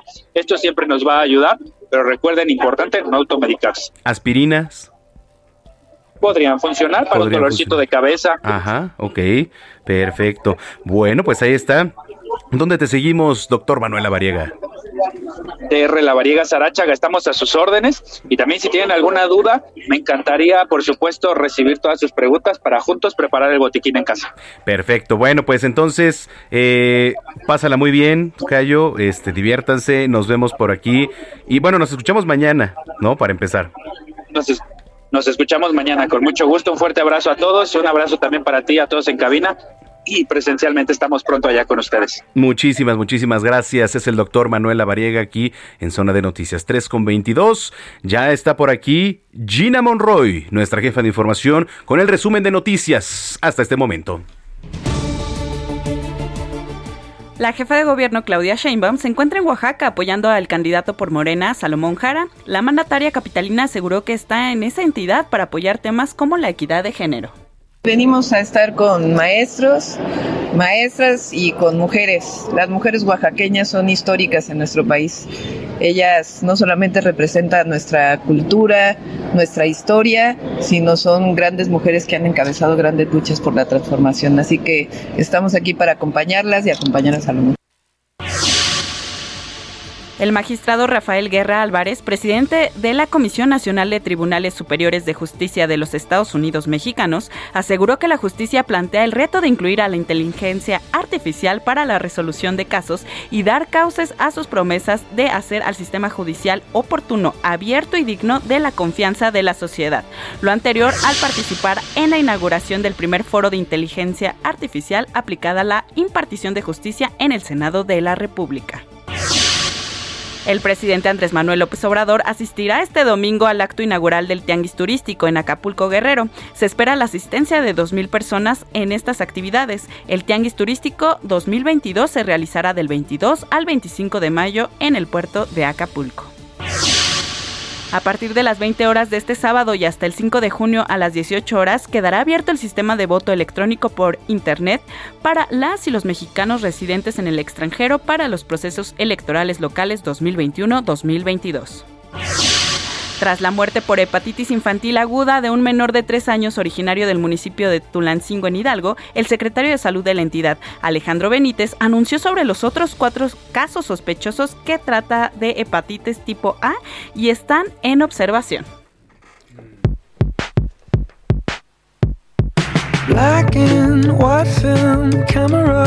Bueno, pues dos años después del lanzamiento de su último disco, Harry Styles estrenó este 20 de mayo Harry's House, su tercer disco. El álbum está compuesto por 13 canciones divididas en dos bloques, a través de los cuales el artista explora todas las dimensiones del concepto casa.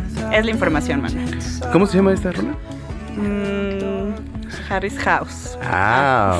¿Ah? Ah, keep, keep, keep driving. Ah, perdón, perdón, mi driving. querido Perdón, perdón. Diego. Gracias. Sí. Keep driving. Keep driving. Muy bien. ¿Tus redes sociales, Gina? Arroba Ginis28. Oye, que no le cambien. Vamos al, rapidísimo a la pausa. Ya están aquí los taxistas del Aeropuerto Internacional de la Ciudad de México. Le voy a tener una primicia. Va a haber paro la próxima semana. ¿Quieres saber qué día? No le cambie.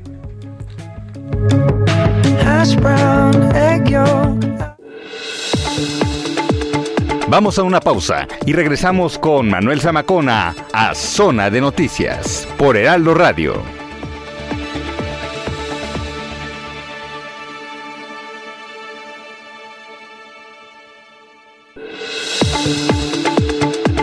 Ya estamos de vuelta. Zona de Noticias con Manuel Zamacona.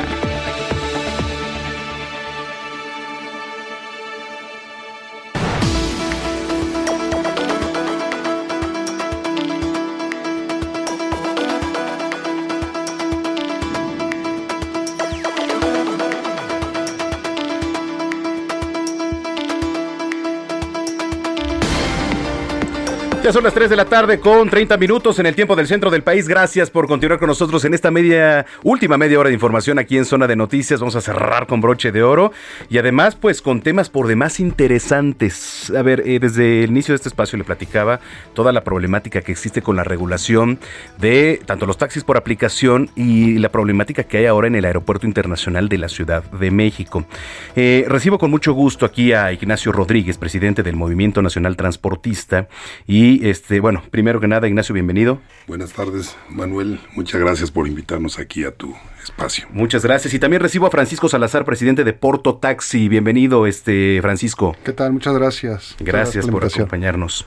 Bueno, a ver, vamos a, poner en contexto para, para que el público que nos viene escuchando entienda un poquito de qué se trata lo que ustedes están pidiendo. Adelante, este, este Ignacio. Sí, nosotros como taxistas legalmente permisionados y legalmente concesionados, eh, lo que hemos estado pidiendo en todo momento es eh, un piso parejo, es eh, condiciones equitativas para que todos los que nos queremos dedicar a dar servicio de transporte de pasajeros lo podamos hacer, pero respetando la ley. hemos estado pidiendo reiteradas ocasiones a nuestras autoridades, tanto locales como federales, pues que, que, que generen una regulación que garantice esa equidad y esa justicia para todos. En el Aeropuerto Internacional de la Ciudad de México actualmente estamos perdiendo mil viajes diariamente por Terminal 1 y Terminal 2 debido a la competencia desleal de carros particulares que eh, conectados a través de una aplicación pues llegan y ofrecen el servicio de transporte de pasajeros pero de manera ilegal ya que no cuentan con el permiso que por ley se requiere y que lo, otorga eh, la Secretaría de Comunicaciones y Transportes del Gobierno Federal, ellos no tienen ese permiso que eh, se, se, exige para poder prestar eh, legalmente el servicio. Ahora, platicaban el tema que tiene que ver de la Guardia Nacional, la operatividad que tiene y ahora el cambio que tuvo con la Marina, ¿no? Así es, hay una circunstancia muy particular en estos momentos que estamos viviendo en el aeropuerto con el cambio. Precisamente han retirado a la Guardia Nacional eh, de la eh, vigilancia del aeropuerto y ahora tenemos a la Marina encargada de hacer esa función. Sin embargo, los operativos que se habían venido haciendo en la zona federal para inspeccionar transporte ilegal, pues quedaron suspendidos. Ahorita eh, ya no tenemos esa, esa cobertura de operativos que estábamos teniendo con la Guardia Nacional.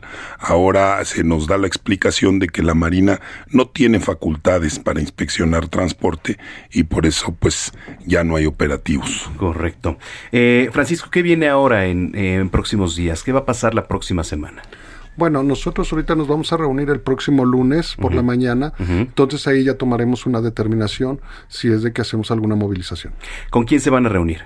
Entre las agrupaciones del aeropuerto y agrupaciones de la Ciudad de México. con el Movimiento Nacional. Con el Movimiento Nacional. En lo que tiene que ver con el director del Aeropuerto Internacional de la Ciudad de México, ¿han tenido algún tipo de acercamiento? Tuvimos una reunión con él, el cual nos había ofrecido una situación de dar una solución a este tema. Esto ya tiene aproximadamente mes y medio, el cual ahora no tenemos ya ningún acercamiento con. No se tiene acercamiento.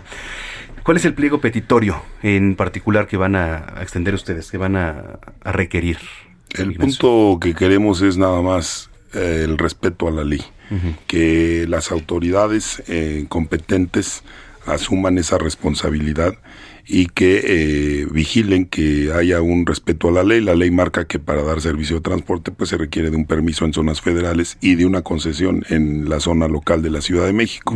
Eso lo estamos pidiendo y eh, bien, si bien eh, ellos alegan ciertas lagunas jurídicas, entonces estamos pidiendo también al Congreso local de la Ciudad de México que genere la regulación, ya que la Suprema Corte de Justicia ha fallado a favor de que los congresos locales de cada entidad pueden generar la regulación en materia de transporte para que eh, este tipo de servicios pues cumplan con las leyes y para que este tipo de servicios pues estén en equidad de condiciones y se y se termine con la competencia desleal que hoy nos está dañando tanto a este sector legalmente concesionado que pues ha perdido cuando menos la mitad de su ingreso.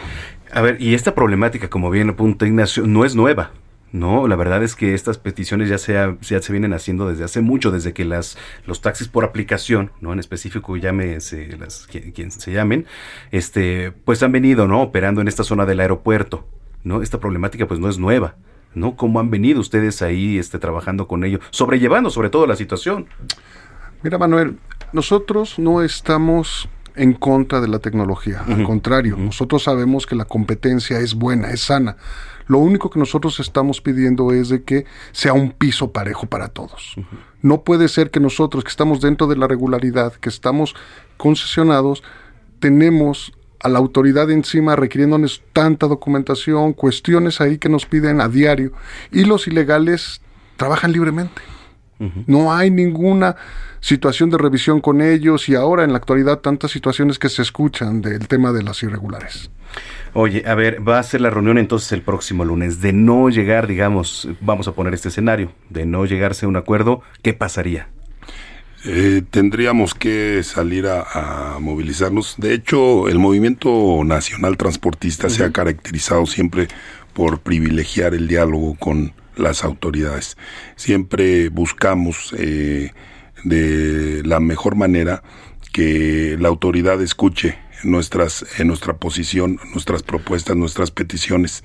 Sin embargo, cuando la autoridad es omisa, cuando la autoridad es indiferente a todos estos planteamientos legítimos de nuestra parte como sector, pues entonces eh, no nos vemos en, en otra eh, salida más que precisamente recurrir al acto de protesta y es muy probable que el martes estemos iniciando un acto de protesta, no, solo, no solamente en el aeropuerto, sino en la Ciudad de México también.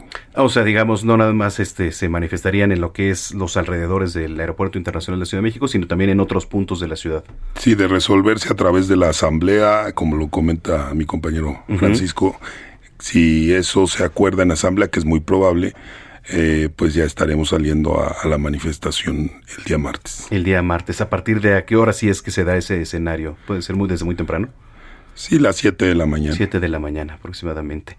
Bueno, pues eh, desde aquí vamos a estar muy pendientes. Entonces el día lunes, eh, ¿a qué hora tienen programada la reunión? ¿9 de la mañana?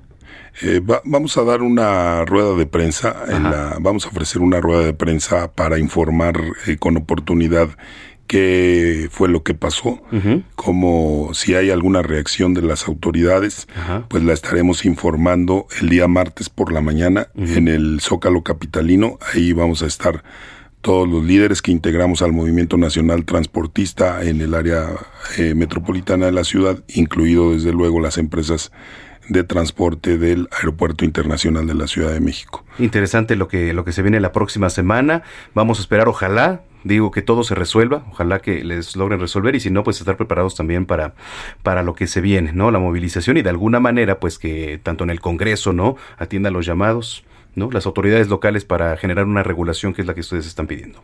Sí, porque nos, nos han dicho en la Secretaría de Movilidad, por ejemplo, el secretario Andrés Layú, que este, pues, él publicó en una gaceta a través de acuerdos administrativos ciertas exigencias para ese servicio pero resulta que estas empresas se ampararon. De modo que eso pues no ha servido de nada. Vamos a más de tres años de arrancada esta administración y estamos en las mismas. No hay ningún avance en el tema, no hay ninguna solución y pues hay que eh, ser conscientes de que las autoridades pues tienen una responsabilidad de atender este problema social que se ha generado por una injusticia de ilegalidad donde pues a quien esté operando fuera de la ley, pues hay que meterlo a un marco de ley para ser saludable y hacer lícita su actividad económica. Correcto. Pues les agradezco mucho que hayan venido a exponer el tema, eh, sobre todo para que tengamos un contexto y estemos preparados la próxima semana para lo que se viene en materia de movilidad y, le estaremos dando seguimiento, sin duda, aquí a través de estos micrófonos. Muchas gracias, Manuel. El Movimiento Nacional Transportista agradece la oportunidad de este valioso espacio y estamos a tus órdenes para cualquier informe eh, que se requiera en materia de transporte aquí en la Ciudad de México. Muchas gracias. Ignacio, gracias. Gracias. Francisco, muchas gracias. Muchas gracias, Manuel, por la oportunidad. Muchas gracias a ustedes. Es Ignacio Rodríguez, presidente del Movimiento Nacional Transportista, y Francisco Salazar, presidente de Porto Taxi, aquí en Zona de Noticias. Ya son las 3.40 en el tiempo del centro.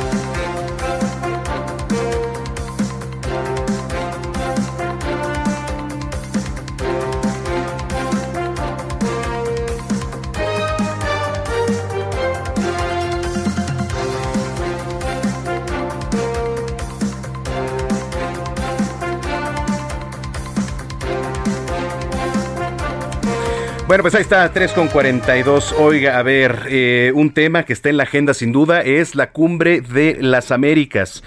Que bueno, para poner un poquito en contexto, son estas reuniones de, de jefes de Estado, ¿no? De los de gobierno de los países de América, que además pues se reúnen, ¿no? Desde el 94 y se tratan temas diplomáticos, comerciales, de mucha importancia. La cumbre de las Américas, ¿va a asistir o no va a asistir? O es como dicen, ¿vas a ir o no vas a ir? Le dirían al presidente Andrés Manuel López Obrador. Me da mucho gusto saludar en la línea telefónica a Brenda Estefan, analista internacional. ¿Cómo estás, Brenda? Qué gusto que estés con nosotros. Manuel, muy buenas tardes. Un gusto estar en tu programa, gracias por la invitación. Al contrario, oye, oye, este, ¿qué lectura le das a todo esto eh, que se ha venido hablando en la semana? Que si va el presidente, que si no va, que si va el de Venezuela, el de Cuba, el de Nicaragua. ¿Cómo lo ves? ¿Cómo ves todo esto? Pues mira, la cumbre se ha vuelto particularmente controversial en esta edición, un evento que se realizaba trianualmente cada tres años desde 94 con Clinton en Miami y donde a lo largo de los años había momentos de mucho entusiasmo en torno a ella. En 94, en aquella reunión, eh, los países participantes parecían querer buscar una visión eh, continental eh, que pudiera acercarlos en los retos eh, comunes. Y sin embargo, hoy ese, ese entusiasmo brilla por su ausencia, hay enorme división, no hay ningún eh, no se ve una voluntad de construir un proyecto regional. Entonces, por un lado, eh, el continente muy dividido, por otro lado, Estados Unidos muy debilitado. Claramente el peso específico que tenía antes en la región ya no existe. Eh, vemos como eh, primero los países eh, del Caribe dijeron, dijeron que no irían si no estaba invitado Venezuela. Después viene la declaración del presidente López Obrador que suma a Nicaragua y a Cuba. Y después viene eh, el presidente guatemalteco, que dice que no irá por las críticas a su Procuradora General desde Washington. Viene la presidenta Xiomara Castro de Honduras, que también afirma que no irá. El presidente brasileño, ¿no? Que, es de derecha, no, no tiene que ver con, con la visión de López Obrador, pero también dice que quizás no irá, que porque, digamos, en, en, el caso de él tiene otros temas, tiene una agenda interna muy importante en el momento preelectoral. Pero el caso es que Estados Unidos se ve en tremenda dificultad para llegar a los días de América Latina, a Los Ángeles del 6 al 9 de junio. Entonces, ahí otro tema.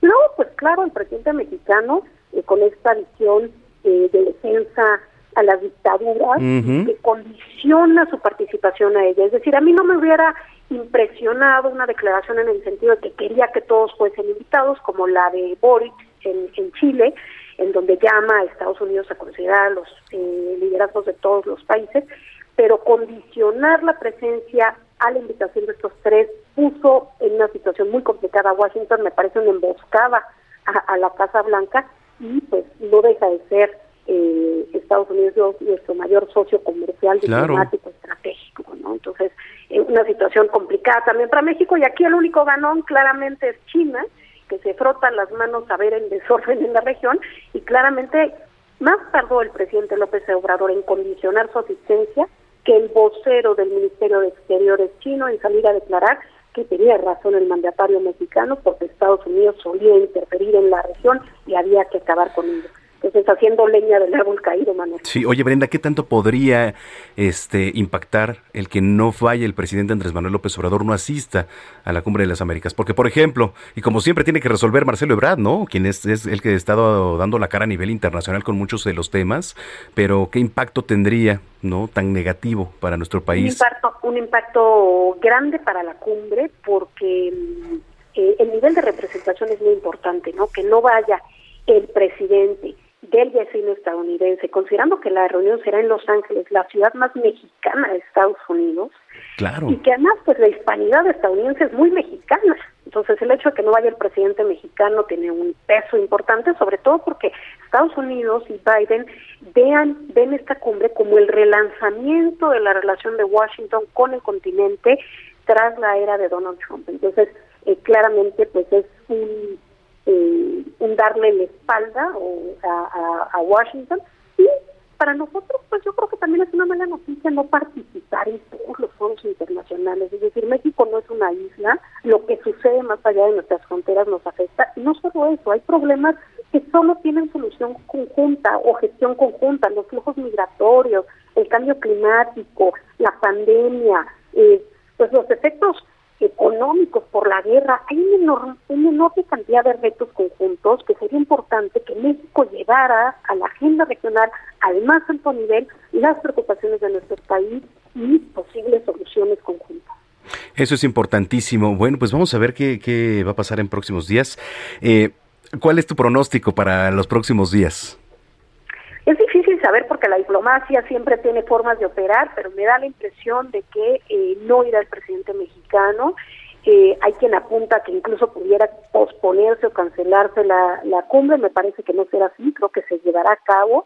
Eh, creo que quizás logren convencer a Bolsonaro, el presidente brasileño, de ir, y bueno, el presidente eh, colombiano, eh, el ecuatoriano estarán presentes y bueno, le darán foco a ello, pero sin duda será una señal de debilitamiento de, eh, liderazgo estadounidense en la región y del, del debilitamiento de una visión eh, regional, digamos. Entonces, en este contexto tan tenso internacional, vamos a ver cómo se lee, pero creo que no son buenas noticias.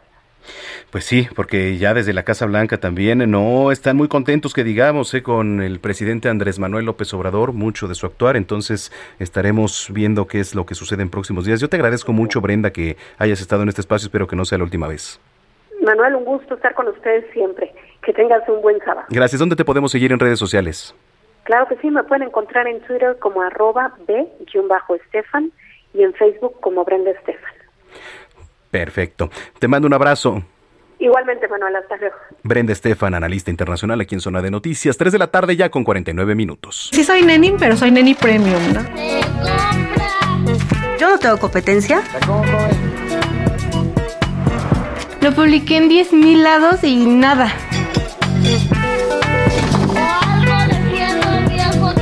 Negocios, negocios a la mexicana, esta serie, ¿no? Que pues de alguna manera está narrando formas justamente de hacer negocio, de ganar business, de ganar dinero aquí en nuestro país, conducida por mi buen amigo Antonio Anistro.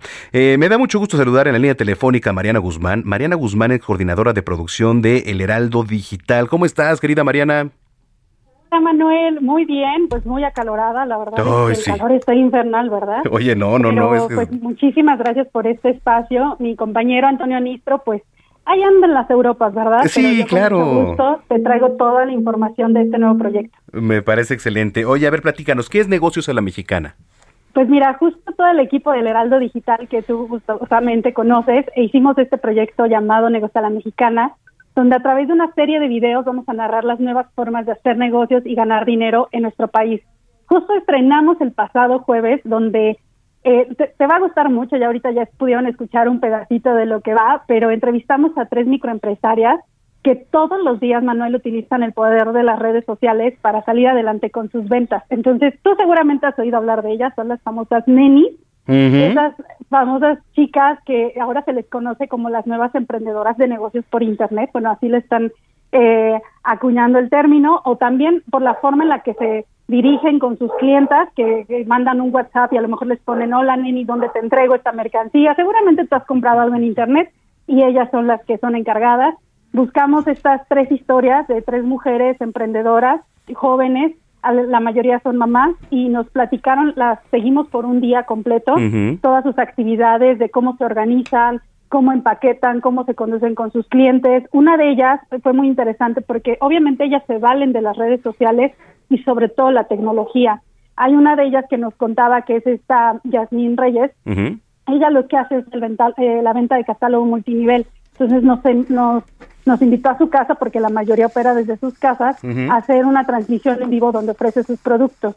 La idea de negocios a la mexicana, Manuel, es responder a la pregunta si se puede vivir de esto. Yo creo que este es lo principal y lo que queremos dar a, a conocer y conocer sus negocios. Si les molesta en el caso de las nenis que las llamen así, porque este va a ser uno de un serial de diferentes negocios que vamos a dar a conocer de las diferentes formas de hacer negocio. El siguiente episodio vamos a hablar de las barberías, que seguramente tú has ido a alguna de ellas. Claro. Y la idea es dar a conocer, porque además han tenido una ola expansiva durante la pandemia las barberías, y vamos a conocer también tres historias de jóvenes que están emprendiendo, a lo mejor unos ya más posicionados, pero la idea justo es contar y narrar estas historias. El equipo digital está muy contento, estrenamos el pasado jueves, justo con la conducción de nuestro compañero Antonio Anistro, que ha sido un gran, gran acierto para este proyecto, porque ha sabido llegar, llegar a las chicas, llegar a, desmenuzar la, la historia de las jóvenes, entonces estamos muy contentos. Estrenamos por las plataformas digitales, específicamente por el canal de YouTube del Heraldo y por Facebook. Y en todas las demás plataformas, porque estamos en todo, somos multiplataforma, también tenemos contenido exclusivo en nuestra cuenta de TikTok, en Instagram, en Twitter. Entonces, estamos en todo, Manuel. ¿Cómo ves? Oye, qué padre, Mariana. La verdad es que nos da muchísimo gusto que todo esto siga creciendo, que siga sumando eh, eh, el Heraldo de México a través de su vía digital, a través de, del área digital, porque además, pues, eh, la tecnología nos ha alcanzado, ¿no? Lo de hoy también es la era digital y a través de eso los diferentes contenidos que vamos generando ahí, pues, este, son muy nutritivos para toda la sociedad. Hay para todo y ahorita este contenido de verdad que les va a encantar. Y digo, con esa chispa que dices, ¿no? Que tiene nuestro compañero además Antonio Anistro. Exactamente, y justo ahí, por un, de verdad, vean el video, les va a gustar mucho, pues te das cuenta de algo que en lo personal yo no conocía, pero todos los sábados, justo a esta hora, ahí por el metro Chabacano, hay un punto de encuentro de todas estas chicas y le llaman Nenilandia, donde ellas se encargan de entregar sus mercancías. Únicamente se entrega, ¿eh? O sea, no es de que tú puedas ir a comprar, no. es un punto de entrega donde tú puedes ir a, a, recoger tu mercancía y se unen más de, bueno, ese día que estuvimos grabando fueron más de 400 más o menos chicas eh, de nenis que están ahí reunidas. Además, es un, una especie de colaboración y partnership porque se cuidan entre ellas. Finalmente son mujeres que están trabajando, están emprendiendo y pues sabemos cómo está la violencia y ahí mismo se cuidan. Entonces estuvimos con ellas grabando hace algunas semanas y nos dio mucho gusto saber porque en el Ilante no solamente existe en esta zona del metro Chabacano, sino hay en otras partes que también nos platicaban, pero justo es la forma de conocer estos negocios que, que finalmente se puede vivir de esto y es a lo que va este, este proyecto de negocio a la mexicana, ¿no? Mm. Dar respuesta a esas cosas. Oye, pues muchas felicidades, un gran paso, un paso más para Heraldo Media Group. Te, te mando un abrazo enorme, Mariana. Y entonces en YouTube, ahí le ponemos este Exacto, en YouTube del Heraldo de México, ahí nos pueden encontrar, y en Facebook también del Heraldo de México. Bueno, me dio mucho gusto saludarte. Igualmente, Manuel, gracias por la entrevista. Mariana Guzmán es coordinadora de producción del Heraldo Digital. Señoras, señores, nos vamos. Muchísimas gracias por habernos acompañado esta tarde. Mañana tenemos una cita en punto de las 2 de la tarde aquí en Zona de Noticias a través de Heraldo Radio.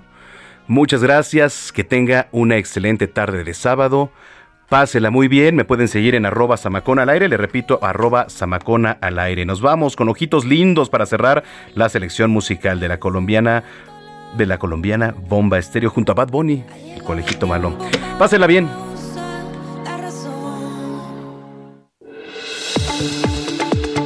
El Heraldo Radio presentó Zona de Noticias con Manuel Zamacona. Los esperamos la próxima semana en Zona de Noticias, el epicentro de la información.